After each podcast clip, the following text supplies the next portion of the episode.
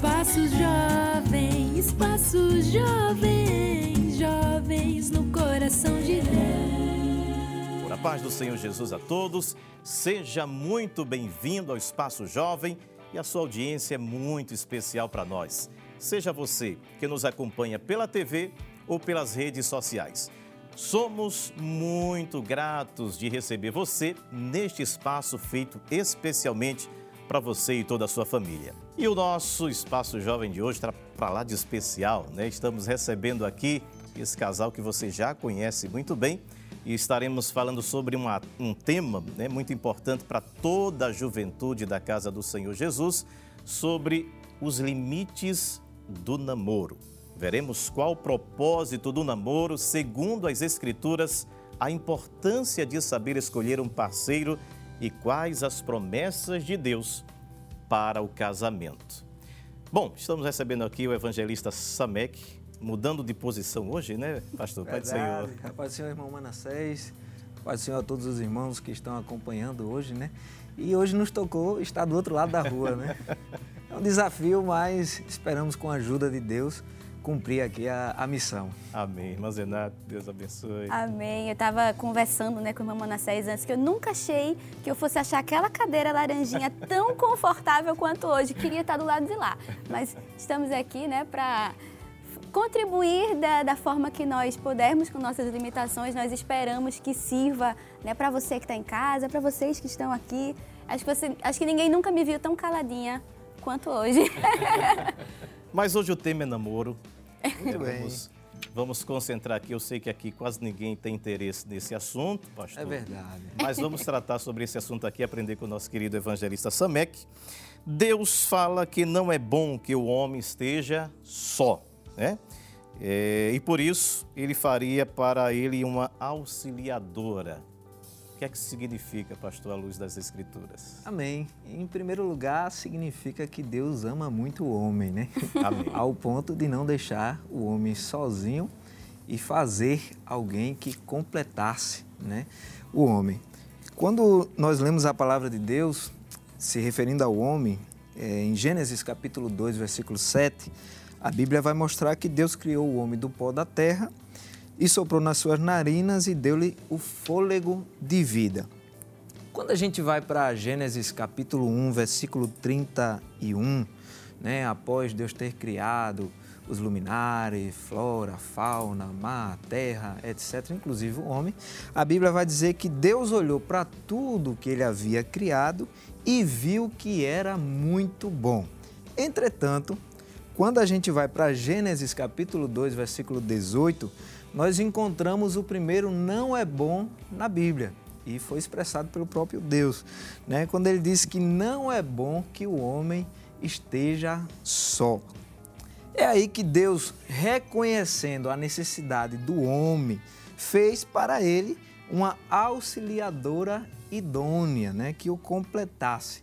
Eu acho que é interessante a gente é, lembrar aqui o significado de idôneo. O que é idôneo?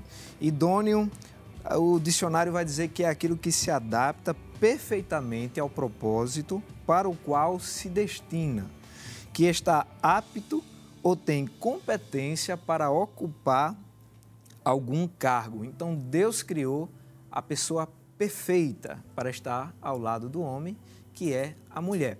Nós sabemos que servimos a um Deus, irmão Manassés, de relacionamento. Sim. Né? Deus poderia muito bem ter criado o homem, cria o universo, cria o jardim e ter deixado o homem lá sozinho no jardim para viver a vida dele. Mas a gente vê que esse Deus, mesmo sendo Deus, onipotente, onipresente, onisciente, todo-poderoso, né? ele escolheu se relacionar com o homem. Então nós vemos Deus descendo ao jardim para ter um relacionamento com o homem. Então, esse Deus, que é um Deus de relacionamento, ele olha para o homem e percebe que o homem também precisava de alguém para estar se relacionando. É aí que vem, aparece na história, a auxiliadora idônea, né? a mulher, que era semelhante a ele, ou seja, é, nem superior nem inferior, ambos têm o mesmo valor para Deus, porém com diferentes funções. Deus dotou a mulher de capacidades que o homem não tem, Da mesma forma, Deus dotou o homem de capacidade que a mulher não tem. Por exemplo, a capacidade de gerar vida. Isso é um privilégio que apenas a mulher tem.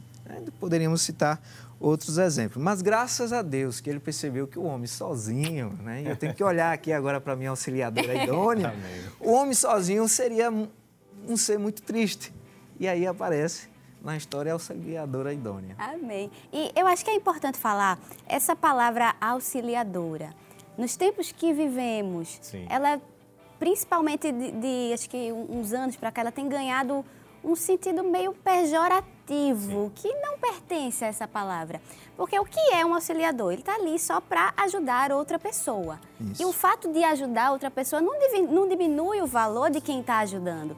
Então, é importante que se frise isso. Não tem nada de mais em ajudar ninguém. Isso não diminui o valor de ninguém.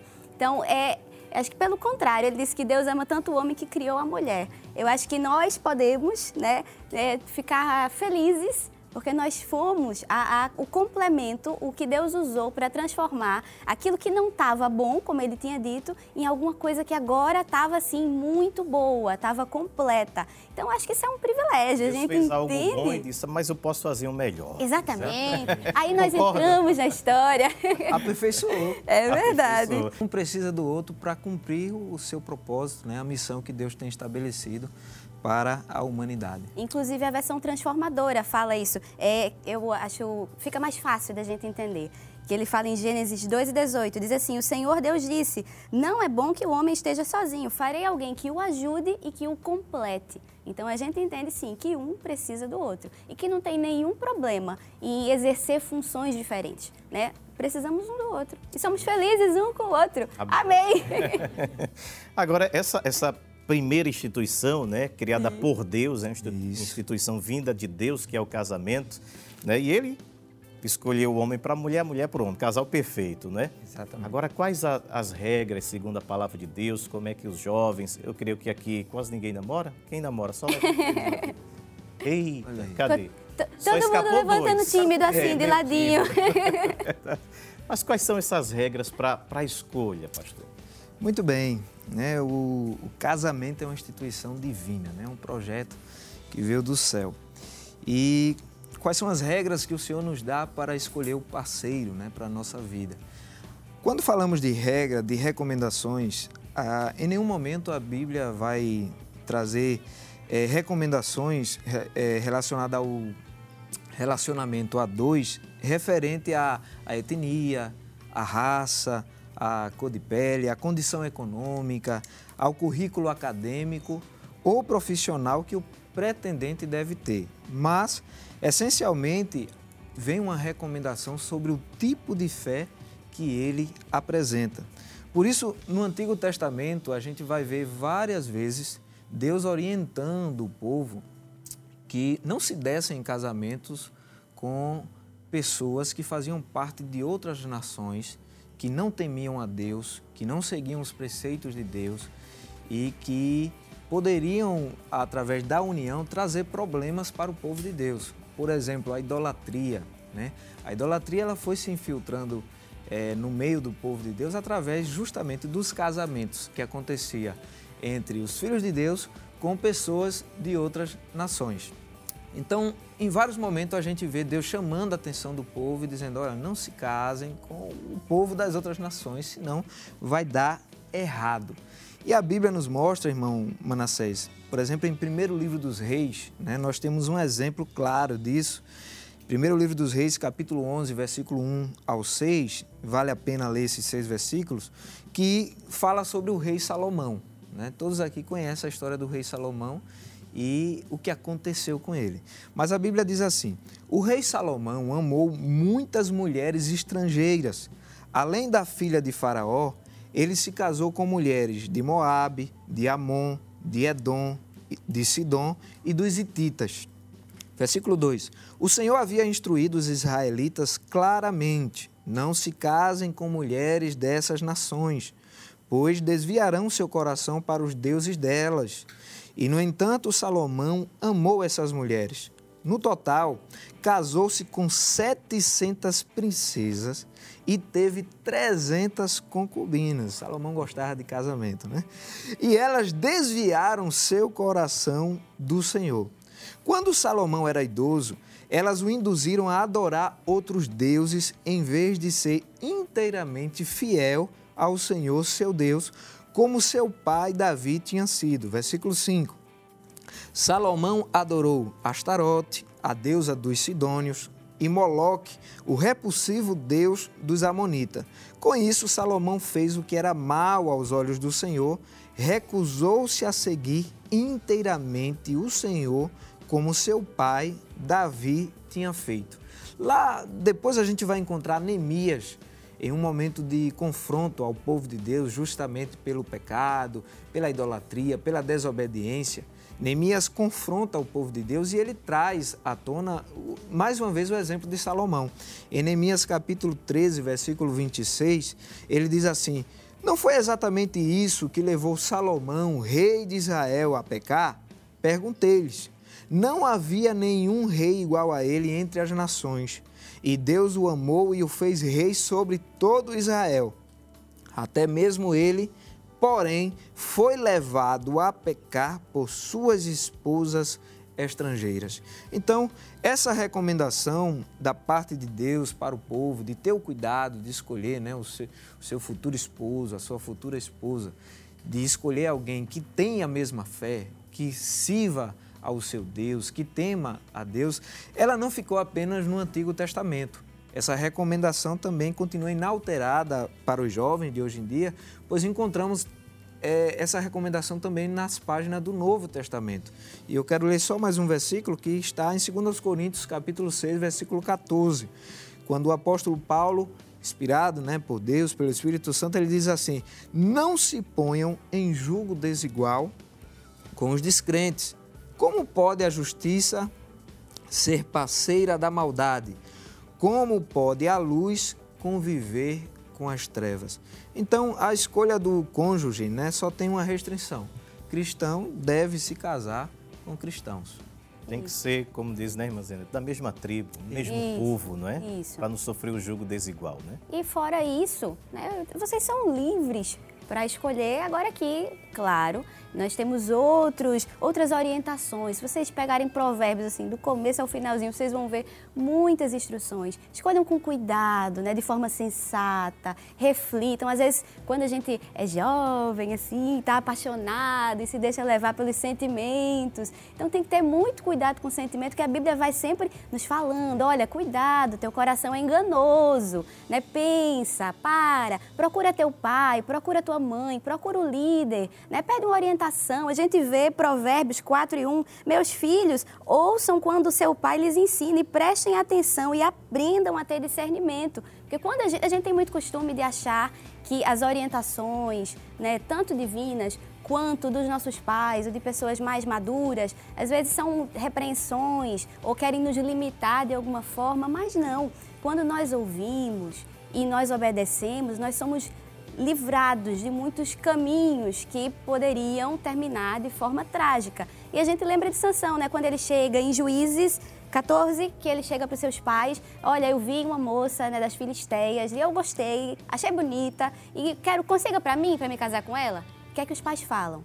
Meu filho, tem tanta moça aqui, escolhe uma daqui, foi o que ele fez. Ele não aceitou, ele não acatou a orientação dos seus pais. E a gente sabe que o fim daquela, daquela história, assim como a história de Sansão, foi uma história trágica, que poderia sim ter sido diferente, ter tido um, um, um final melhor, né? Ele poderia ter cumprido seu propósito divino de uma forma mais mais confortável, feliz. mais feliz, se ele tivesse é, ouvido as orientações.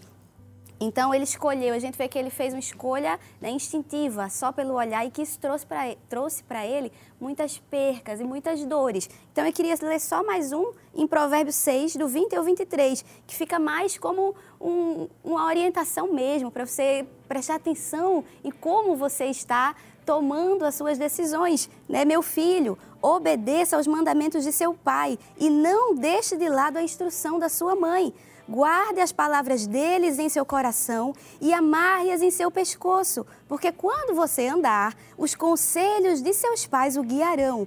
Quando dormir, eles o protegerão, e quando acordar, eles o orientarão, pois o mandamento é lâmpada e a instrução é luz, e as correções da disciplina são o caminho que conduz à vida. Então, assim, tem um bom propósito. Deus sempre nos orienta com a finalidade de que nós vivamos essa vontade boa, perfeita e agradável, que a gente seja abençoado sim em todos os aspectos da nossa vida, inclusive nos nossos relacionamentos. E a gente também pode convidar Jesus, né?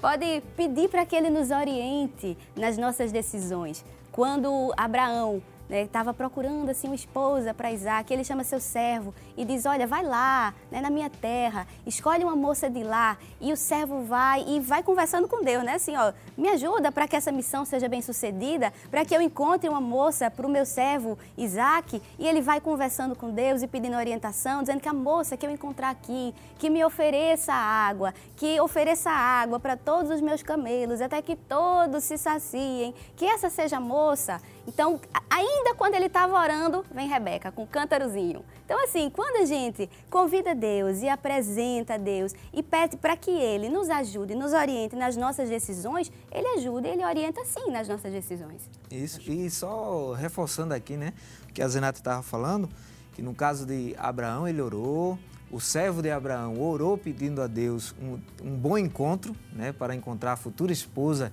de Isaac.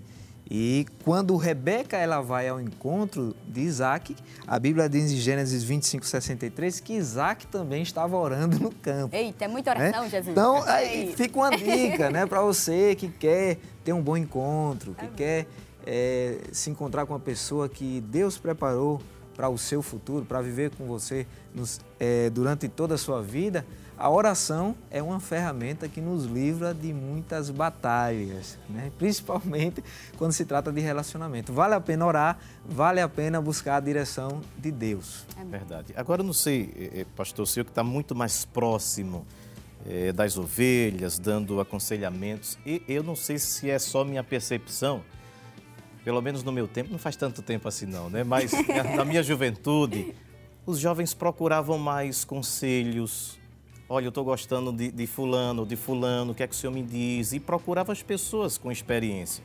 Sim. Hoje em dia, não sei, parece que o negócio está meio diferente, né? É. Vamos lá, testa, se der certo, deu, se não deu, acabou. Parece que se perdeu esse, esse temor, esse, é, é, essa busca de ser aconselhado, buscar um conselho dos mais velhos. É, a gente percebe ser uma triste realidade, né? Hoje em dia há uma ideia que se prega muito é, nas redes sociais, por exemplo, que hoje para você ser um jovem bem-sucedido, um jovem revolucionário, né, é, você tem que ter uma liberdade. Uhum. É, só que isso é uma falsa liberdade. Você não, eles pregam de que você não precisa dar satisfação a ninguém, você vive a vida do seu jeito, é você que escolhe o que vai fazer, é você que escolhe onde vai morar. E assim, nós temos liberdade, porém é, a Bíblia nos ensina a ser equilibrados. Então, era comum antigamente o jovem procurar as pessoas mais é, experientes, né? Às vezes, quando o jovem não tinha um pai, uma mãe em casa, biológico, mas tinha pais espirituais, Sim. pastor na igreja, o dirigente, né? Quantas pessoas Deus colocou em nosso caminho, irmãs, homens de Deus que nos orientaram, nos aconselharam, nos ensinaram. E hoje nós somos abençoados e quando olhamos para trás percebemos que foi porque a gente guardou esses ensinamentos. Então, se você quer ser um jovem bem-sucedido, sozinho a gente não chega em nenhum lugar. E que melhor ajuda que ouvir pessoas que têm mais experiência que nós né, que já passou por caminhos que a gente ainda não passou e vai chegar e vai dizer, olha meu filho, faça desse jeito, eu fiz assim, deu errado, faça desse jeito, vai dar certo. Então é muito importante procurar ajuda. Né? E Deus tem levantado pessoas para ser orientadores. E é maravilhoso, porque falou que uma pessoa mais velha, ela vai poder nos orientar, desse, como você falou, né? Eu fiz isso e deu errado, não faça isso. Que às vezes você até namora e, e noiva e casa, mas você percorre um caminho que é mais difícil. você chega naquele casamento, mas você chega com o coração muito machucado de experiências anteriores que não deram certo, que você poderia ter sido poupado se você ouvisse e aprendesse ouvindo e não apenas vivendo e aquela ideia, né, de vivendo e quebrando a cara para saber e aprender. Não, a gente pode ouvir pessoas mais maduras e aprender com eles e assim evitar tantos caminhos difíceis que nós escolhemos ou não passar. Então, vale a pena sim, não tem nada de mais consultar, né? É bênção. A gente vai ficando velho, a gente vai percebendo que pai e mãe têm razão. Não adianta. Sempre. Sempre. A palavra do Sempre. pai e da mãe é, uma, é. divina. Verdade. É, agora, a- a- a- às vezes, quer se encontrar o príncipe ou a princesa ideal, sem defeito, sem mácula, não é? A gente projeta no outro aí, não, é, vai ser perfeito. Às vezes cega, né, pastor? Fica cego ali, de, não é de amor, é de paixão, né? Isso é muito perigoso, o senhor vai explicar isso mais na frente. Mas é, como é que a- se deve esse, com- esse comportamento de não exigir demais do outro e também eu não fazer a minha parte, né? Então, é é importante, né? Um relacionamento a dois envolve duas pessoas. Né? A, a maturidade, ela não é, deve estar apenas na pessoa que eu estou é, esperando, né? Mas também deve estar em mim. Porque se são duas pessoas num relacionamento e uma for madura e a outra não, em algum momento vai ter conflitos, né? Quantos namoros a gente já viu aí que não deu certo porque um dos dois não tinha maturidade ainda para assumir um relacionamento. Um exemplo, né? É, o- a moça, ela alcançou a maturidade, maturidade emocional, espiritual, financeira, tá ali querendo casar, tá fazendo a parte dela, tá estudando, tá correndo atrás é, da sua graduação, tá é, de repente trabalhando, fazendo mil e uma coisa. O rapaz quer casar, Tá mas sentado no sofá, sem fazer Tá no nada. sofá, assistindo Netflix, passa a madrugada jogando videogame, não quer saber de estudar, não quer saber de trabalhar, não quer saber de servir a Deus. Em algum momento, a moça vai perceber que vai ter que chutar isso aí para longe. É, porque não vai dar certo, não vai acompanhar a maturidade dela. Isso também, eu usei o exemplo da moça, mas acontece às vezes também com o rapaz. O rapaz está ali trabalhando, se esforçando, pensando no futuro, querendo constituir uma família, querendo servir a Deus com alegria, mas quando olha para a moça, a moça ainda está com a cabeça de criança, né? Passa o dia, não quer saber de estudar, não quer saber de trabalhar, enfim. Vale lembrar que quando o servo foi, né, buscar a esposa, Rebeca estava trabalhando, Rebeca estava lá pegando água com cântaro, se dispôs a trabalhar também. Não, devia dar muito trabalho, gente. Vamos lá. Você pegar o cântaro, pega a água pesado, leva. E ela pegou aquela água e deu para o servo e ainda deu para um monte de camelo. O camelo bebe muita água, viu? Então, assim, ela se foi muito serviço. Mas ela estava ocupada, ela estava trabalhando, ela estava ali também sendo a pessoa que Isaac precisaria sem nem saber. Então, assim, né, a gente precisa fazer nossa parte também. É importante a gente é, esperar essa maturidade no outro, mas, em primeiro lugar, a gente ter essa maturidade. Né? Então, antes de assumir um relacionamento, é importante que eu tenha maturidade para assumir esse relacionamento. Né? É bom conhecer quem é a pessoa em casa, né? Isso. Oh. Pergunta à mãe e ao pai, quem é esse sujeito em casa? Né? Trabalhador, Em acorda casa, cedo, no ajuda. trabalho, no na rua. trabalho, é. Às vezes são pequenos detalhes, mas você tem que ver como é que a pessoa trata o vizinho, como é que ele trata o garçom, como é que ele trata. Muito importante. Né?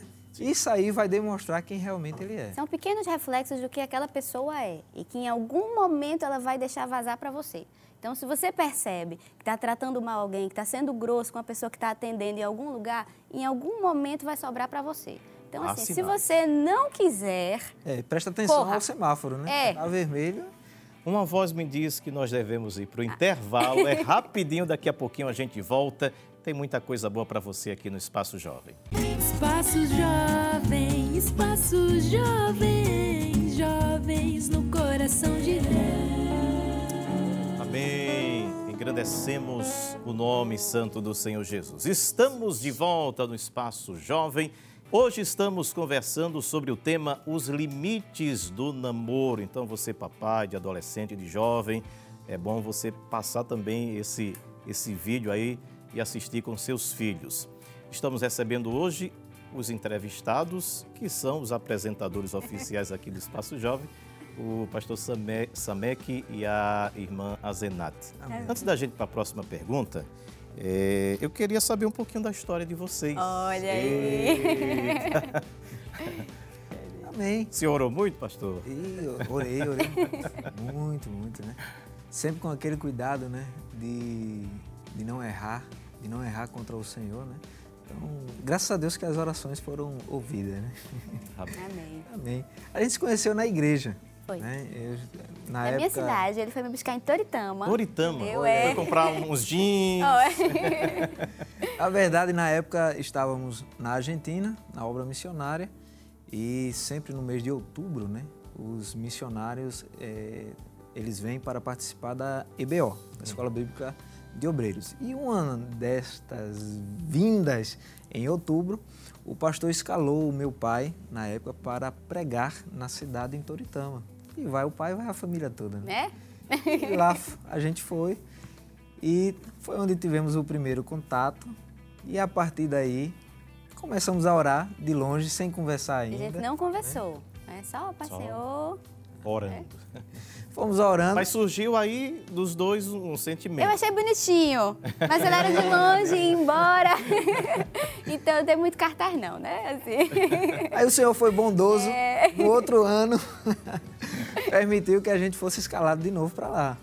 É, Deus, Deus sabe trabalhar, né?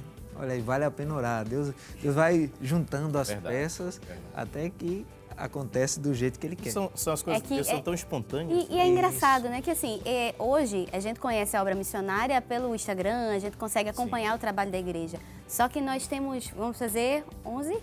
11 anos. 11 anos de casados e 11 anos atrás a gente não tinha Instagram, a gente não Sim. tinha Facebook. Então, o acesso que a gente tinha, o que a gente sabia de missões, era quando o pastor escalava os, os missionários e eles faziam assim, uma semana, o de Portugal ia para um interior, depois para outro, depois para outro. Então, a gente sabia de missões ouvindo os missionários contarem como era. Então, é engraçado que num ano o pastor Roberval, que é meu sogro, foi para Toritama. No ano seguinte se esperava o quê? Que fosse outro missionário, né?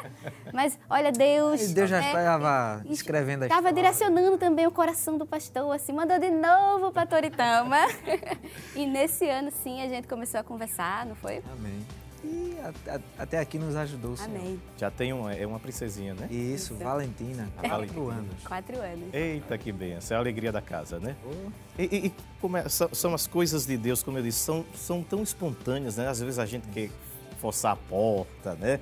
E, e são coisas espontâneas. Vai orando e vai casar, vai o chegar. Senhor vai dirigindo né? os passos, né? É verdade. E eu não tinha, ele chegou num momento na minha vida que eu não estava em busca de alguém, sabe? Eu tava, eu tinha terminado um relacionamento fazia um, um tempo já, mas eu entendi que eu não queria um relacionamento naquele momento, que eu queria me dedicar mais né, na igreja, nas coisas do Senhor. Então eu não queria namorar. Foi quando, por isso que é engraçado a gente falar que a gente não precisa correr atrás, Sim. né? Não precisa apressar o tempo no tempo certo, né? Deus vai colocando, assim, vai encaminhando e as coisas vão acontecendo. A gente não tinha amigos em comum, é, morávamos em. Ele estava na Argentina, mas a família dele inteira era de Palmares, a minha é de Toritama. Então, assim, não tinha a menor possibilidade, né, por, por vias humanas, de que nós nos conhecêssemos e namorássemos e casássemos. Mas realmente foi um plano de Deus. Quando eu olhava, assim, lá no meu quartinho, eu não fazia. Não é errado, não estou dizendo que é errado, mas eu não fazia uma lista do que eu queria, né? Sim, Jesus, eu queria que o Senhor colocasse assim no meu caminho desse jeito, desse jeito. Eu não fazia assim. Eu entendia que, como ser humano, nós mudamos muito rápido de ideia.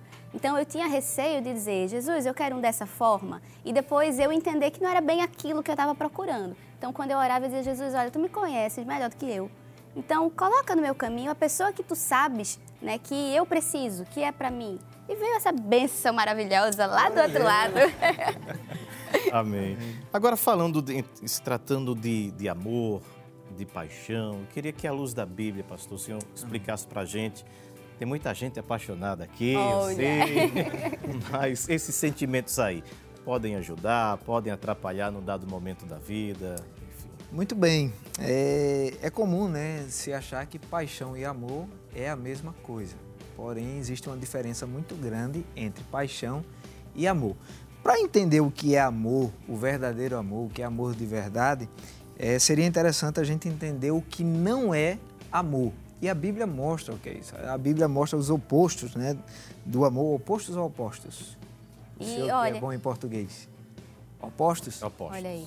opostos, obrigado. Os opostos do amor, né? E por exemplo, um, um deles é o egoísmo.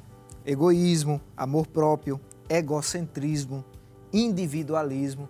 E Paulo vai mostrar isso, 1 Coríntios, capítulo 13, versículo 4 ao 7, falando sobre o amor, ele diz assim: "O amor é paciente e bondoso. O amor não é ciumento, olha aí, nem presunçoso, não é orgulhoso, nem grosseiro, não exige que as coisas sejam à sua maneira. E aí entra, né? O egoísmo, o amor próprio, egocentrismo, individualismo. Não tem gente que às vezes está num relacionamento, não, tem que ser do meu jeito. Tem que ser Controlador, assim. né? Se não for assim, você não me ama. E a Bíblia mostra que isso aí não é amor, não é amor verdadeiro. Ele diz que o amor não é irritável, nem rancoroso, não se alegra com a injustiça, mas sim com a verdade. Né? Não tem mentira no amor verdadeiro. O amor nunca desiste, nunca perde a fé, sempre tem esperança e sempre se mantém firme. Em outra versão, o versículo 7, ele diz assim: que o amor tudo sofre, tudo crê, tudo espera e tudo suporta. Quem ama, espera. Né? Quem ama, suporta, vai vivenciando as etapas por etapas, do jeito que tem que ser, sem colocar eh, em pauta o seu egoísmo, o seu individualismo, o seu egocentrismo, né? E tem, tem muita gente aí sofrendo por causa disso, né? Às vezes está tá num relacionamento onde o ciúme reina, é um ciúme doentio, às vezes o, o outro não pode nem ver a pessoa saudando com a paz do Senhor a uma pessoa da igreja e já cria um problema. Então, será que é amor de verdade que está aí, sendo como base desse relacionamento, né? A, a pessoa que ama de verdade, ela respeita também eh, o desejo, o projeto, a, a ideia que existe na outra pessoa também. Por isso que é, é uma união que, que faz com que os dois se completem. né? Não, não é um, são dois se completando. Então, o egoísmo não é amor. Muitas vezes tem paixão, falta amor e a gente vê aí problemas de ciúme, eh, brigas, orgulho, etc. Né? Rancor. Mas tem outros também. Esse versículo é muito bom que a gente consegue ir analisando, sabe? Se você está num relacionamento, você pode pegar, abrir aí, ó, 1 Coríntios 13, do 4 ao 7. Eu recomendo a versão transformadora que é mais clara, fica mais fácil você entender. E você vai fazendo um checklist assim. Se você está num relacionamento e você vê que no seu relacionamento tem muito ciúme, aí já fica aí os semáforos vão acendendo, né? Trata mal, que está dizendo que é grosseiro, seria outro oposto do amor, né? Esse, esse ódio, você tá lá no relacionamento, mas a pessoa te trata mal o tempo todo. Só fala com você grosseiramente. Diz assim, o amor não é grosseiro, não é irritável, não é rancoroso. Então a gente vai dando espaço para o que se fala tanto hoje de relacionamentos abusivos, achando que a paixão, que a atração é amor. Mas o amor não é, é palavra, o amor não é sentimento, o amor não é palavra, o amor é ação. Se te ama, não mente. Se te ama, te trata bem. Se te ama, te respeita. Então, são um conjunto de, de ações. É você decide amar a pessoa. Então, se você pegar sua canetinha e você vê que você acendeu né, com esse checklist mais faróis vermelhos, então está na hora de você rever, pensar o seu relacionamento. Será que, de fato, o amor, será que é, de fato, um relacionamento saudável que está te levando para mais perto de Jesus? Ou está te oprimindo, ou está te fazendo mal? Aí fica um alerta. E aí, porque pode haver a atração, mas não significa que porque tem a atração, tem o amor verdadeiro. E fica o alerta aí, né? Às vezes a gente encontra moças, rapazes também, mas principalmente moças que estão sofrendo por namorados que maltratam a moça, tratam ela mal, de- desde que amanhece o dia até a noite são mensagens grosseiras, machucando. E a moça fica lá, não, mas é Uma porque coisa ele que me era ama. pra ser boa, oprime, né? E você pergunta, por que você está com ele? Não, porque ele me ama. Mas ele ama de verdade? Então tem amor ou é apenas atração? A Bíblia também vai mostrar, né, por exemplo, um oposto do amor, a imoralidade sexual, que é comum quando há é, a atração, a paixão, mas o verdadeiro amor, ele é contra a imoralidade sexual, a indecência, a cobiça. A palavra de Deus, é, escrevendo aos Efésios, capítulo 1, versículo 1 ao 3, diz assim: Vocês são filhos queridos de Deus e por isso devem ser como Ele. Que a vida de vocês seja dominada pelo amor, assim como Cristo nos amou e deu a sua vida por nós, como uma oferta de perfume agradável e como um sacrifício que agrada a Deus. Vocês fazem parte do povo de Deus. Portanto, qualquer tipo de imoralidade sexual, indecência ou cobiça não pode ser nem mesmo assunto de conversa entre vocês. O verdadeiro amor num relacionamento cristão entende que o sexo ele está reservado apenas para o casamento. Quando há uma intenção de um dos dois do relacionamento de que isso aconteça antes do casamento, já está mostrando de que não é amor verdadeiro, é atração, é paixão, pode ser muitas coisas, menos amor verdadeiro. Porque quem ama, irmão Manassés, o, o rapaz que ama a moça de verdade, jamais vai querer prejudicar o relacionamento que a moça tem com o seu Deus. E vice-versa. A moça que ama o rapaz de verdade jamais vai querer destruir o relacionamento que ele tem com o Deus dele. Então, aí vem a pureza e a imoralidade sexual, ela é né, colocada. E expor né, a, a, a carga, o fardo de, de, de sentimentos contrários, ou ao perigo que você expõe àquela pessoa quando você força alguma coisa que ainda não é o tempo. Amor é paciente, tudo espera. Tudo espera. Há tempo para todas as coisas. Tem um que eu gosto, é 1 Tessalonicenses, ainda falando sobre isso, o 4, do 3 ao 8, diz assim: A vontade de Deus é que vocês vivam em santidade, por isso mantenham-se afastados de todo o pecado sexual. Cada um deve aprender a controlar o próprio corpo e assim viver em santidade e honra, não em paixões sensuais como os gentios que não conhecem a Deus. Nesse assunto, não prejudiquem nem enganem o irmão, pois o Senhor punirá todas estas práticas, como já os advertimos solenemente pois Deus nos chamou para uma vida santa, não impura. Aí eu acho interessante quando ele diz o 8 assim: portanto, quem se recusa a viver de acordo com essas regras não desobedece a ensinamentos humanos, mas rejeita Deus, que lhes dá o seu Espírito Santo. Então, assim, não, não somos nós que falamos isso. Por isso que a gente teve tanto cuidado de, de colocar o máximo de, de referências que, que nós poderíamos né, no do tempo para deixar claro que não é o que a irmã Zenate acha, não é o que o pastor Isso. Samek acha. É Bíblia, sabe? Está escrito, é orientação divina. Então a gente não tem muito. O jeitinho brasileiro não funciona na Bíblia, entendeu? Ou você obedece ou não. Então, é, acho que é interessante também a gente deixar, a gente estava falando até agora, de, do que é o, o oposto né, do amor. Então, a gente pode deixar a definição clara de, de, paixão no dicionário. Diz assim: paixão é um sentimento intenso que possui a capacidade de alterar o comportamento e o pensamento. Então, se possui a capacidade de alterar o comportamento e o pensamento, está completamente contrário ao que Jesus falou. Saiu da normalidade, foi... né? Se alterou, saiu do normal, né? do equilíbrio. Aí, né? aí Jesus, quando fala lá em Mateus capítulo 22 versículo 35 ao 37, ele diz que o amor é uma atitude que envolve o coração, a mente e a vontade. Ou seja, não é um mero sentimento, é o poder de Deus que atua na personalidade inteira do homem. Então a gente vê aí a diferença entre paixão e amor. Na Ou paixão, seja, há descontrole.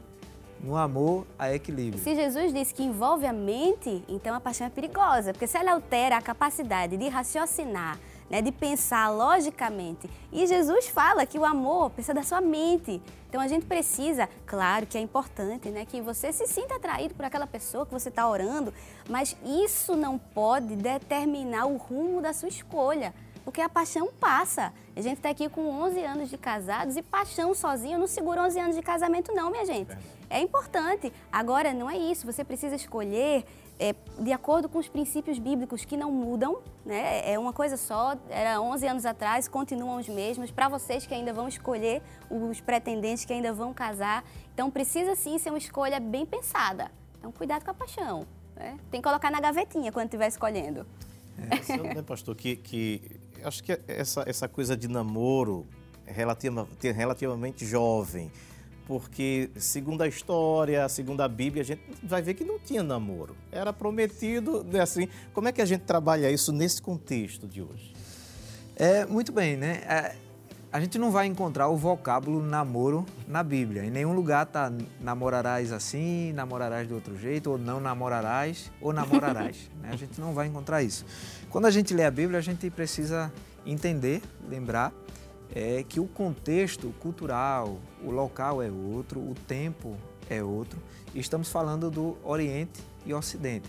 A questão do namoro é mais comum para nós aqui do Ocidente, né? E mas mesmo assim, sem a Bíblia falar é, usando esse termo namoro, ela deixa para nós alguns princípios que servem para todo relacionamento, inclusive o namoro né, que é uma fase que entendemos que é uma fase específica para conhecer as afinidades, os ideais, os projetos de vida, o temperamento e a personalidade de outra pessoa, é, na qual temos o desejo, o pensamento de constituir um casamento, né? porque crente tem que namorar com o propósito de constituir o casamento.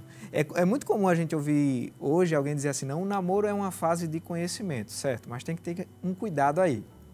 Eu não namoro para conhecer a pessoa. Se a gente for se basear nessa ideia, todas as vezes que o rapaz precisar conhecer uma moça, ele vai namorar com a moça. Então vai namorar um milhão de vezes. Quando eu namoro, eu namoro para conhecer um pouco mais alguém que eu já conheço. E esse desejo de conhecer um pouco mais é porque há em mim, no meu coração, já um propósito de constituir né, um casamento com aquela pessoa. Então a gente precisa ter cuidado com isso aí. O propósito tem que estar bem definido. O propósito tem que estar bem definido no namoro cristão. E acho que esse, você ter esse propósito claro, ele gera também uma responsabilidade. Isso. Você entende que, primeiro, que você aguarda as etapas. Quando a gente fala sempre que há um momento certo para namorar, é porque se a gente entende que o namoro é para o casamento, se você começa a namorar muito cedo, tu nem terminou os estudos, tu nem está trabalhando, tu está namorando para casar como, pelo amor de Deus, se tu não tem nem o salário para pagar a conta de luz, que chega, né? É. Olha. Chega. Luz, então, assim, água, luz. Água, olha que eu fui boazinha, eu botei só luz. Então, assim, precisa-se ter essa responsabilidade de, ainda que você tenha um interesse por uma pessoa, mas se ainda não chegou o tempo, espera. E quando chegar o tempo, você tem a responsabilidade de ir lá também. Ele foi na minha casa, falou com meu pai, falamos com os nossos líderes. Você assume aquela pessoa, um compromisso com aquela pessoa aos olhos de todo mundo. Não serve aquele namoro escondidinho ou aquela coisa de estar tá conversando, mas já está namorando. Ó. Só quem não sabe é o coitado do pai que deixou para saber por último. Então, assim, tem uma responsabilidade. Né? A, além do, do seu compromisso é, com as pessoas, o seu primeiro compromisso é com Deus. Então, a gente precisa ter sempre consciente disso. É, mas aí precisa ter o propósito. Exatamente. Qual é o nosso propósito como jovem cristão? Glorificar a Deus através da nossa vida, conhecer Deus cada vez mais. A gente só consegue isso sendo responsável. E essa responsabilidade ela também se expande ao namoro. Então, propósito, o propósito vai gerar responsabilidade. Outra coisa também, o equilíbrio, né? É, Tito, capítulo 2, versículo 6, a palavra de Deus diz assim: Exorta semelhantemente os jovens a que sejam moderados. Tem que ter equilíbrio, tem que ir etapa por etapa. Né? Difícil, a gente não né? pode queimar as etapas. É difícil, é, mas é, é um desafio. Equilíbrio é num mundo tão polarizado que todo mundo precisa ter uma opinião definida e que geralmente são bem contrárias e ninguém aceita de ninguém. Quando se fala em equilíbrio, aí é difícil. Mas, Mas o é jovem possível. cristão é. precisa ter equilíbrio no seu namoro, né? Tem gente que é muito desequilibrada e termina estragando as coisas. Por exemplo, começa a namorar hoje, no outro dia o camarada já está na casa da namorada tomando café, almoçando, jantando, tomando Sai chá da tarde. Com, com, dois dias depois já tem a chave da casa. com três dias depois já tem a liberdade para dormir, porque o coitadinho não pode ir para casa, está muito Tá escuro. e tarde. tal. Aí começa a falta de equilíbrio, abre portas para que erros sejam cometidos e termine caindo no caminho da prostituição, fornicação, da imoralidade sexual. Por isso que tudo tem que ser feito com equilíbrio, principalmente também o namoro, né, nesse caso. E o último, eu acho que a santidade. né? Santidade. É um relacionamento a três, né? Somos nós e Deus. Sempre Deus. E a a Bíblia é maravilhosa quando é, em 1 Coríntios ele fala assim: fujam da imoralidade sexual, 6, 18 até o 20, que diz: nenhum outro pecado afeta o corpo como esse, pois a imoralidade sexual é um pecado contra o próprio corpo. E olha, vocês não sabem que vocês são, que seu corpo é templo do Espírito Santo, não é seu, é do Espírito Santo que habita em vocês, ele foi dado por Deus. Então, olha, se lembra que você não pertence a você mesmo. Você foi comprado por um alto preço. Então, honre a Deus também com seu corpo. E é interessante quando ele diz fuja, Isso. né? Fuja. A- Quando se trata de pecado, da imoralidade sexual, a Bíblia é bem clara: fuja.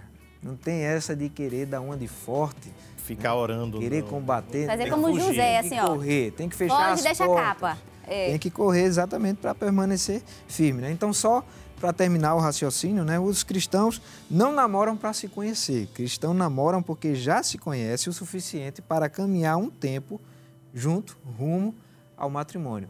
E só ressaltando que esse tempo de conhecimento no namoro né, não se refere ao conhecimento íntimo. Conhecimento íntimo ele está separado para o casamento, apenas para o casamento.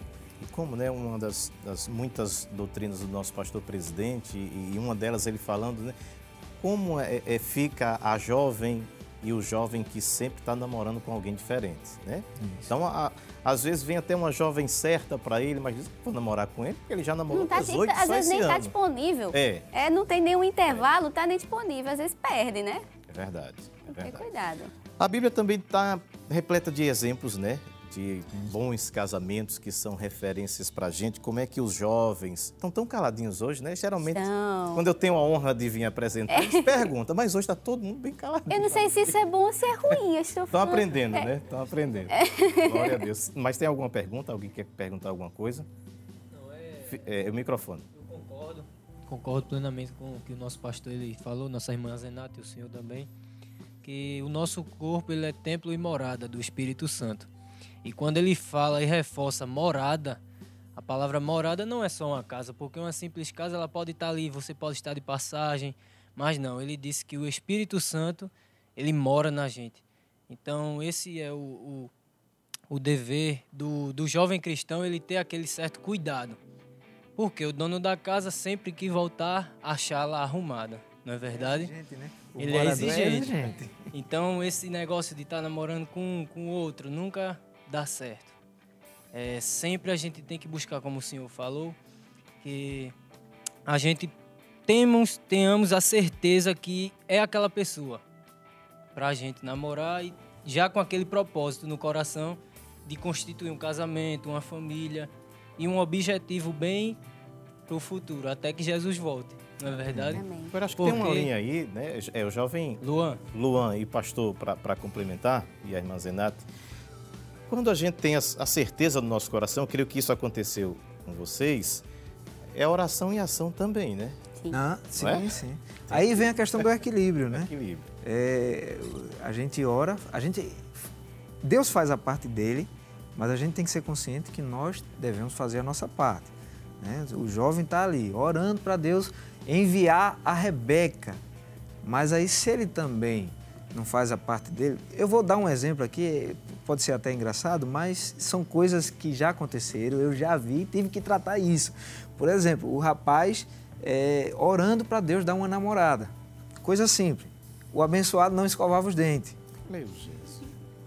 A possibilidade de, de uma namorada chegar para ele é difícil. Ah, Tem que ser E alguém até sem chegava, né? olfato. mas quando conversava ia embora, né? Exatamente, tem que ser alguém sem olfato. Então, assim, Deus faz a parte dele, mas a gente também tem que fazer a nossa, né? É, vamos para o intervalo? Sim, senhor. Espaço jovem, espaço jovem, jovens no coração de Deus. Amém, já estamos de volta hoje conversando sobre o tema Os Limites do Namoro. E conosco, para você que está chegando agora, acessando a internet, estamos entrevistando, olha só, o evangelista Samek e a irmã Azenat. Mas ficou uma pergunta no ar, pastor irmã Azenat, é, sobre os casais da Bíblia que podem ser e são referências para os jovens, né? Amém. Amém. É, a Bíblia é tão maravilhosa, né, que a gente consegue. Nada do que está escrito aqui, gente, é aleatório, não está só por estar. Serve para a gente. A gente consegue é, ler, né, o, ver o que aconteceu no passado. Então a gente escolhe o que a gente pratica hoje para entender ou para receber, para ver o que a gente vai colher no futuro. Isso. Então, quando a gente presta atenção, quando a gente aprende com os erros que foram cometidos, quando a gente escolhe fazer diferente hoje, a gente colhe sim um bom resultado. Então tá aqui, tá escrito para nos ajudar, né, para nos orientar. É nosso manual de instruções para todos o, os, os, aspectos da nossa vida. Então, é, apesar de a gente entender que o namoro, como já foi falado, né, não existia esse termo, mas é, a gente consegue sim pegar alguns casais né, e pegar bons exemplos deles. A gente escolheu falar escolher um só, né, porque não daria para falar de, de todos. A gente escolheu usar o exemplo de Isaac e Rebeca. É como a gente já falou, acho que o, o, primeiro aspecto, né, o que a gente pode entender é a primeira recomendação que foi divina, de você não se misturar, de você é, buscar alguém, buscar um parceiro é, no, no seu lugar, no seu povo, como o senhor estava até brincando, né, na sua tribo. Porque aí não dá errado. Tanto que Abraão mandou seu servo fazer aquela viagem longa para escolher, né, para buscar uma esposa para o seu filho. E quando foi feito diferente, a gente viu que deu, que deu errado. Como foi o caso de Esaú, Gênesis 26, você encontra em casa, o 34 e 35, que diz que Esaú, ele obteve esposas né, de outros povos e termina o 35 dizendo assim, essas mulheres causaram grande desgosto a Isaac e a Rebeca. Então, estava errado. A gente tem outro exemplo que fugiu desse princípio, que também deu errado, que a gente já falou, foi Sansão, aquela filisteia, depois aquela insistência com Dalila. E o final foi desastroso. Então, quando a gente foge dessa recomendação divina, quando a gente foge dessa receita, não tem como nós querermos que o resultado seja diferente do que esse. Então, esse primeiro princípio que a gente pode aprender né, com Isaac e Rebeca é sim, vale a pena você esperar. Isaac casou com 40 anos, então, às vezes, é melhor você esperar para você casar e casar bem, casar com a Rebeca, casar com o Isaac, do que você se apressar e fazer uma escolha né, precipitada e que tenha consequências desastrosas e duradouras, porque são. Muito bem. Com Isaac e Rebeca, a gente também aprende a questão da, de valorizar a pureza. Né? Tem um versículo que eu gosto muito, que está em Gênesis 24, 65, que é o momento né, que ela vai se encontrar com Isaac. Aí a Bíblia diz assim: E perguntou ao servo: Quem é aquele homem que vem pelo campo ao nosso encontro? Quando ele respondeu: É meu senhor. Aí a Bíblia diz: Rebeca cobriu o rosto com o véu. Então, observe, né? Ela sabia que chegaria o momento certo onde ela se deixaria ser conhecida por inteira, mas aquele ainda não era o momento. Isso é um princípio bíblico, isso é o princípio da pureza. Quando ela soube que era Isaac, ela cobre o seu rosto. Hoje o mundo é totalmente diferente. O que é que o mundo prega, você abriu o né? Instagram, né? socorro Deus. É. O que é que o mundo prega aí? Não só descobrir o rosto, mas descobrir tudo. Está errado. Outro princípio também que a gente aprende, que a Zenati já falou aqui, que é o de esperar o tempo certo. Isaac poderia ter tomado outra mulher para se casar, mas ele esperou o tempo, ele esperou, é, obedeceu a seu pai, esperou o servo do seu pai encontrar a esposa que o pai dele estava pedindo em oração. Ele espera o tempo certo. E a, em Gênesis 24, 67, diz assim: Isaac a levou para a tenda de Sara, sua mãe, e Rebeca se tornou sua mulher. Ele a amava profundamente e nela encontrou consolação depois que sua mãe morreu. Eclesiastes 13:1 diz: há um tempo certo para tudo, um tempo para cada atividade debaixo do céu. Então ele honrou cada etapa, honrou o tempo e foi bênção, né?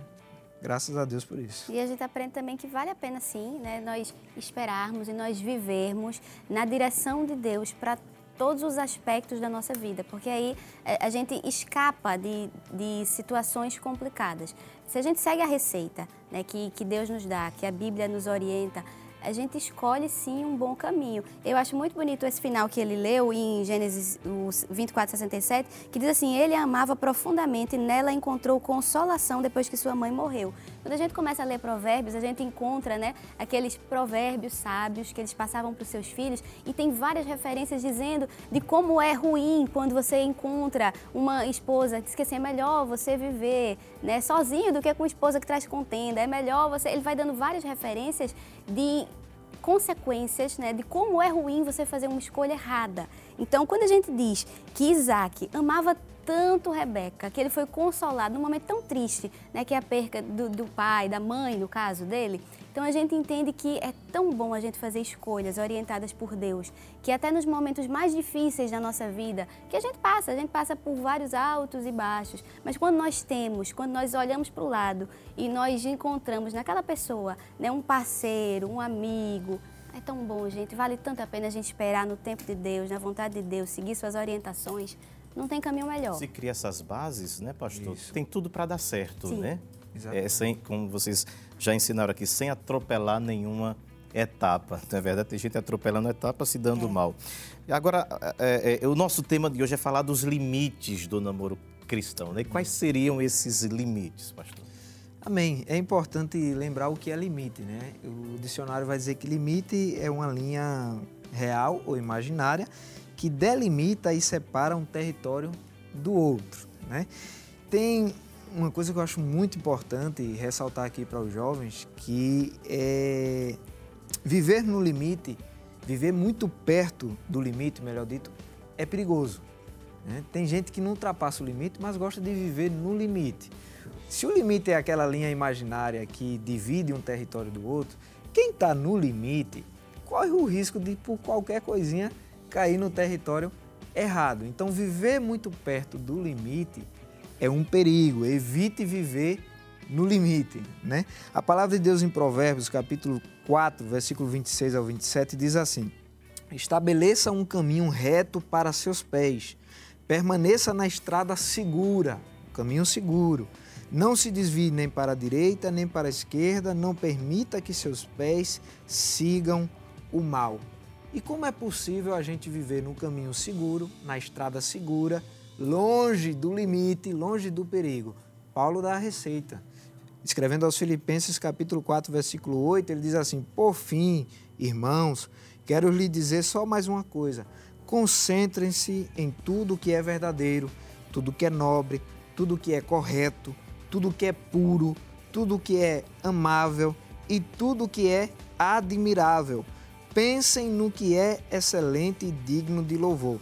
Aí em 1 Tessalonicenses, capítulo 5, versículo 22, ele diz: "Mantenham-se afastados de toda forma do mal". Então, qual o limite do namoro cristão?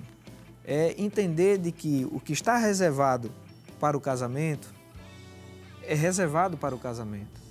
E se a gente entende isso aí, a gente se livra de diversos problemas e diversos pecados né, que pode vir a corromper, a destruir o relacionamento do jovem com o seu Deus.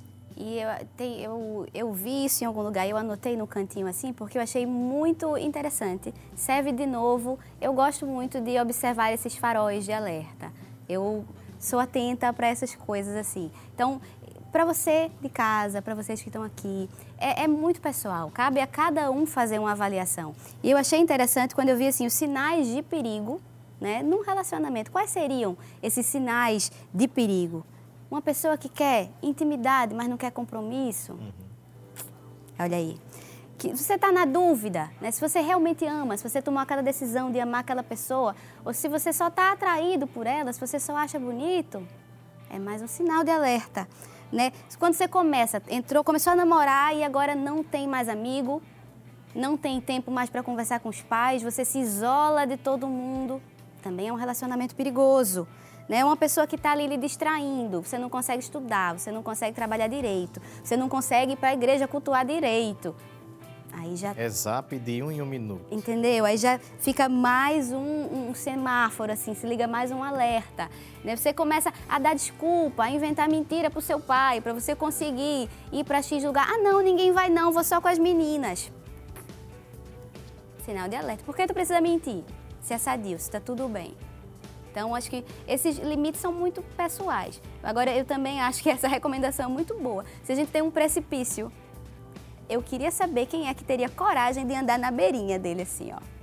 Eu mesmo não teria, a gente pega a distância, né? Verdade. Então, o limite entre o, lugar seguro e o precipício é só basta uma errada de passo, caiu. Então, Eu acho é que longe. o que ajuda muito o jovem, né, no caso aí, é, é haver no relacionamento o respeito mútuo, Sim. compromisso, honestidade, seriedade, autodomínio. Isso vai fazer com que E se se relacionar aproxime. primeiro com Deus do que com a moça, do que com o rapaz, porque aí você tem Exatamente. cuidado. Tá? Procure é, uma pessoa que se relacione com o seu Deus. E você mesmo tem que, antes de assumir um relacionamento com alguém, assuma primeiro um relacionamento com Deus. Né? Isso aí vai, a gente, né, vai tirar muita dor de cabeça. são atuantes na igreja, está sempre na Isso. igreja, é trabalhador, já, já é um, um bom caminho, né? Tá, na- tá lá na igreja. Eu conheci, eh, pastor Irmã Zenete, jovens, você de casa, um- um- uma, uma jovem que ela dizia assim, eu tenho medo de orar, que ela já estava namorando. Eu tenho medo de orar porque Deus Esse pode é não outro. confirmar. Eu disse, como é que A gente é? até conversava em O casa. medo sobre de Deus não confirmar. Eu disse, Você está pedindo para saltar de avião sem paraquedas. é um perigo. Agora, há, há também o, o namoro, querendo ou não, influencia né, a nossa sociedade, as coisas que nós estamos vendo hoje, enfim. E, e o tipo de namoro que a sociedade hoje ela ensina, é tudo liberado, é tudo invertido, é tudo ao contrário do que ensina a palavra de Deus, não é isso, pastor? Exatamente. O, o namoro que é ensinado hoje pelo mundo é um namoro totalmente antibíblico. Né? Eu anotei aqui, eh, achei interessante, né? O namoro segundo o mundo, ele é um ciclo perigoso. Ele segue o seguinte passo: olhar, se interessar, se aproximar, tocar e pecar. E o tocar aqui não é tocar na mão, né? O tocar aqui é com a intenção de acender as chamas da carnalidade, um toque que pode levar à prostituição, à fornicação. Esse é o tipo que o mundo prega aí fora que tem que é, existir no namoro. Mas quando a gente vai para a Bíblia, a Bíblia tem resposta para tudo. E o jovem cristão, é, ele tem que basear o seu namoro na palavra de Deus. Como é que a palavra de Deus fala? O que é que a palavra de Deus diz? A partir do momento que a gente escolhe obedecer a palavra de Deus, isso em todas as áreas da nossa vida. Quando a gente faz isso, o resultado é, é, é um só, é bênção é prosperidade da parte de Deus, é bênção da parte de Deus. 2 Timóteo 3,16 ao 17 diz assim: Toda a escritura é inspirada por Deus e útil para nos ensinar o que é verdadeiro e para nos fazer perceber o que não está em ordem em nossa vida. Ela nos corrige quando erramos e nos ensina a fazer o que é certo. Deus a usa para preparar e capacitar seu povo para toda boa obra. Então, a palavra de Deus tem que ser o padrão do namoro cristão. Faça conforme está na Bíblia e a bênção de Deus é garantida. Desobedeça a Bíblia e a possibilidade de encontrar a maldição também é garantida. É, lembrar sempre né, que nem tudo que é comum, que todo mundo faz, é normal. Isso. E que o padrão de normalidade que é estabelecido pelo mundo não serve para nós. Então, Exatamente. lembrar A sempre é disso. bombardeado o tempo todo, né? Tá na cultura, nas músicas. Parece que é, é, tentando trazer uma normalidade para essa nova geração. Seriados, filmes, música, redes sociais, é, tá aí. Se Deus não tivesse misericórdia até nas escolas, né, nas universidades, né? Que a gente viu que a bagunça, né? Infelizmente, e a a doutrinação lá dentro, enfim, é uma coisa séria, né, pastor? É por isso que os jovens precisam cada vez mais buscar ao Senhor. Né? Buscar Não só na questão do namoro, mas para a vida toda, né? Todas as, as áreas da vida. E ler a Bíblia, né? É, a gente... Transformai-vos pela renovação do vosso entendimento. Então é você conscientemente saber o que serve e não para você, de acordo com a Bíblia, e você escolher tirar né? despojar-se daquela natureza carnal né? e, colocar tudo que, é inculcar mesmo, é colocar tudo que Deus orienta, tudo que a Bíblia ensina, é abrir a mente, colocar dentro e você entender que aquilo é a vontade. Para quê? Porque você deve se transformar pela renovação da sua mente? Para que experimenteis a boa, agradável e perfeita vontade de Deus. Então é um trabalho contínuo, constante. Para o resto das nossas vidas, a gente vai precisar ver o que está ali acontecendo com todo mundo no mundo, entender que não é para a gente lembrar o que é que Deus fala, o que é que a Bíblia fala e escolher sempre por esse caminho. Então é um processo diário, mas vale a pena. Mas Boa, agradável lembro- e perfeita. Eu só lembro se eu ler, né? É. Sim. Então eu preciso ler. Então eu preciso ler. É verdade. Agora, a- a- a- os pais também têm uma responsabilidade muito grande, né? Tem pais que é mais liberal, tem pai que é extremamente né, dominador, enfim, eu acho que os exageros também não é bom. Como é que o senhor aconselharia aí, então, os pais a ajudarem seus filhos? Né? Porque às vezes fica aquela guerra, pai não quer, mas eu, só para contrariar, eu vou continuar esse namoro, não é? Às vezes tem essa guerrinha da... Amém. O, o equilíbrio ele deve haver tanto nos filhos como nos pais, né? A mesma palavra que é direcionada aos filhos, ela também é direcionada aos pais. Então deve haver o equilíbrio. As coisas de Deus, ela traz paz. Tudo que vem de Deus traz paz. a- se a gente é filho de Deus, cristão, servo do Senhor, crente, que lê a Bíblia, que ora, é, o nosso comportamento deve trazer paz para dentro do nosso lar. Nem o filho se voltar contra o pai, nem o pai se voltar contra o filho. Né? Esse comportamento aí deve ser de ambos. E a recomendação para os pais é, é a mesma que para os filhos: seguir conforme a palavra de Deus. Opinião todo mundo tem. Cada um acha de um jeito diferente, pessoas não vão concordar em opinião, mas a palavra de Deus é uma só. É uma receita que está aqui claramente para todos nós. Então, tanto os filhos precisam ler, como os pais também precisam estar aqui acompanhando a palavra para, na hora que, de corrigir o filho, corrigir conforme a palavra. Porque se corrigir de forma errada, em vez de ganhar o filho, ele pode perder o filho também, né? Sabe o que eu lembrei, mamãe? Sim, A gente sim. conversando aqui sobre namoro, eu vou fazer uma confissão aqui, certo? Que quando nós, quando ele voltou no segundo ano, que nós começamos a conversar de fato, e a gente conversou é, alinhando, né? O que é que a gente esperava do nosso futuro, como é que, alinhando os propósitos, vendo se, se era compatível, nos conhecendo melhor. A gente começou depois disso, depois dessa conversa que a gente teve, que a gente percebeu que estávamos sim querendo caminhar rumo ao mesmo lugar, porque precisa haver concordância, a gente precisa estar caminhando junto para um lugar em comum. Então, eh, depois disso, ele foi na minha casa e eu nunca fui pedido em namoro, tá certo? Nunca fui pedido em namoro. Estou Exclusivo falando aqui aqui. no Espaço Exclusivo no Jovem. Espaço Exclusivo no Espaço Jovem, Mas estou falando. não foi Nunca fui pedido em namoro. Ele chegou no sofá do meu pai e disse: Eu vim aqui porque eu quero casar com sua filha. Ele já chegou me pedindo em casamento e eu nem sabia. Autoridade Entendeu? pastoral, ele já Foi. E meu pai, eu sou, tenho dois irmãos, mas eu sou a única menina. Então, assim, sempre aquele xodó com o pai. Meu pai olhou pra ele, ele disse: Peraí, vá com calma. Não, mas Deus me disse que eu vou casar com sua filha. Disse, "É, mas Deus não falou comigo, não. Vá orar. Essa foi a resposta do meu pai pra ele. E Deus falou ou não falou? Aí, é, tem que Olha, terminar, né? Isso é. Quem está em casa assistindo tem que saber o final. O pai dela disse isso. Eu disse, tá, tudo certo. Eu fui orar, eu disse, Deus, se o senhor falou comigo, o senhor vai também falar com o pai dela. E o senhor vai ter que ir lá e vai ter que falar com ele. E Deus foi e falou com o pai dela. Amém. e de uma forma super inusitada. Né? É, acontecia, como ainda acontece em aquelas visitas aos presídios, e o, o irmão que sempre ia acompanhado, aquela companhia dele não poderia ir. Isso há 12 anos atrás. E o, ligou perguntando se meu pai podia acompanhá-lo naquela visita ao presídio, os novos crentes que estavam lá, e meu pai foi. E quando meu pai chegou, eles fizeram né, aquele culto, e quando eles iam embora, um dos presos, que havia se convertido há algum tempo, olhou para o meu pai e disse: Olha, é, Deus está me dizendo que vai haver um casamento na sua casa. E ele está mandando o senhor aquietar o coração que o casamento é da vontade dele. Então assim Deus fala. O coração do pai já estava. É. Depois disso, meu pai ficou mansinho. Beijo, pai, te amo. Com o pai do céu falando, acaba É. tudo Certo, não tem como dar errado, não.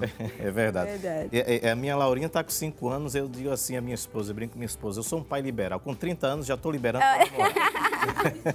A Zenato falou uma coisa aqui sobre a conversa, né? Que a gente conversava, a gente conversou antes de namorar. Sim. É por isso que eu digo que o namoro não é, você não vai namorar para conhecer a pessoa. Você vai namorar É pra para conhecer alguém que você né? já conhece, vai conhecer um pouco Física. mais. E hoje a gente vê é, na juventude... Inclusive, nosso namoro foi bem né? tranquilo. A gente começou a namorar na sexta, na segunda ele voltou pra Argentina.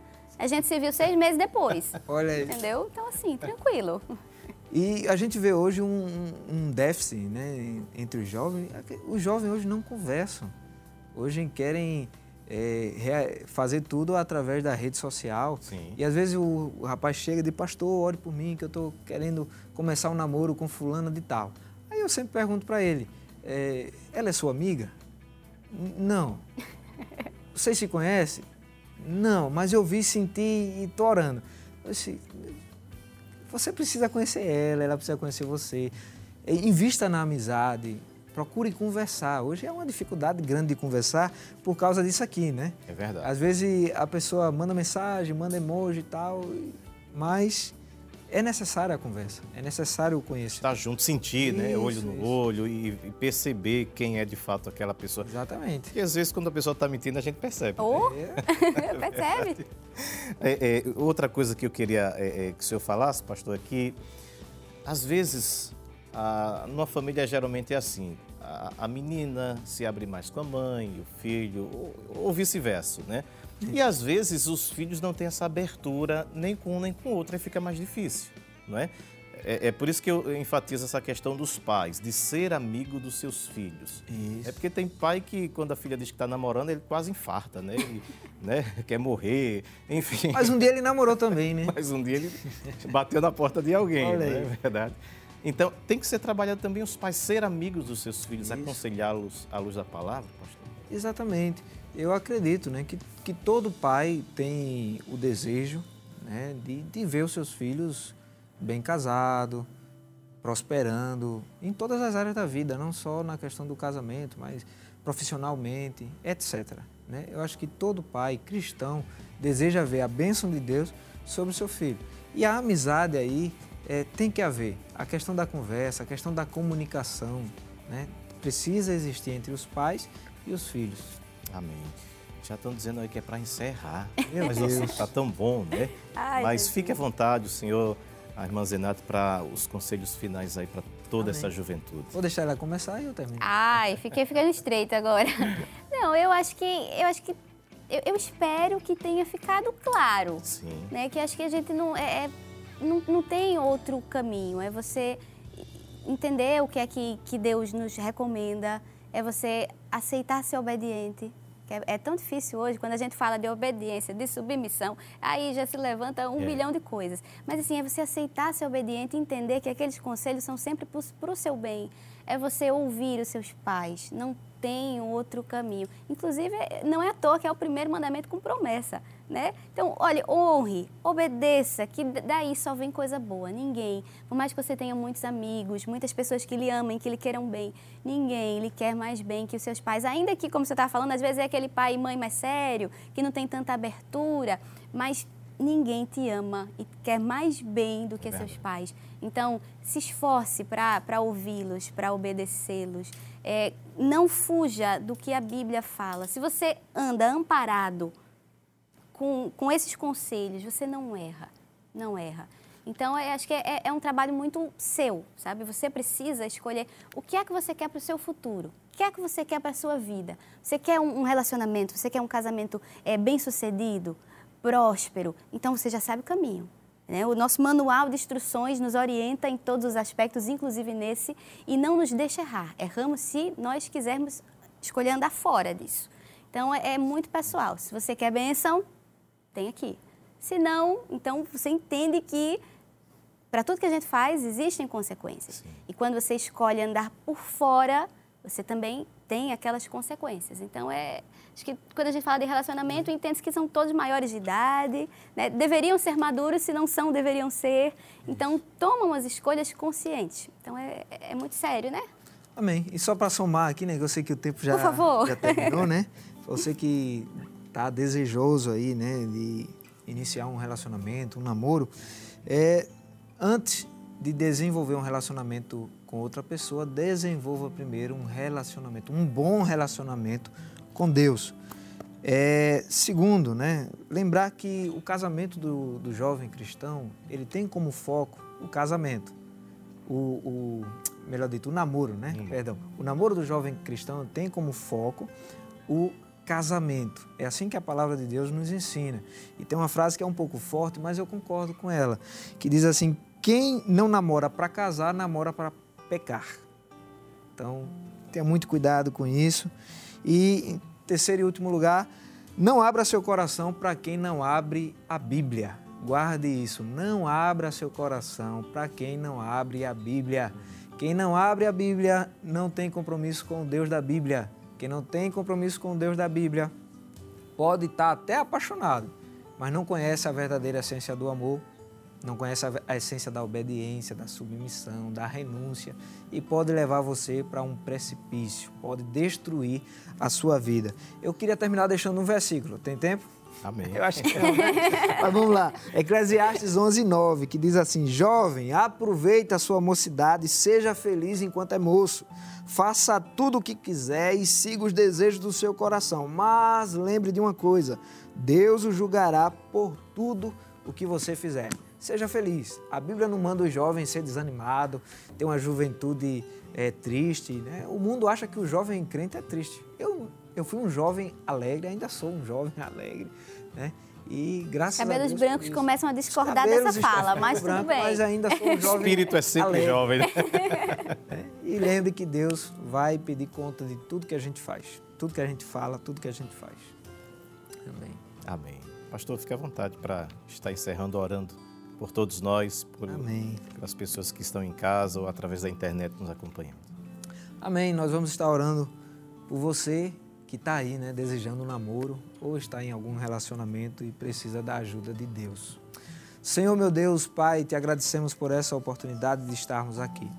Te pedimos, Senhor, por, ca- por cada jovem que está participando nesse momento, cada irmão, irmã, que está aí, Senhor, com o projeto, a intenção de adentrar a um relacionamento. Pai, que teu Espírito Santo seja o seu guia, que a tua palavra venha reinar no seu coração, na sua mente, que ele possa se basear, Senhor, nas tuas sagradas escrituras. Deus, orienta, orienta, mostra o caminho e que cada um, Senhor, possa ter a humildade para ouvir a tua voz e ser obediente até o fim.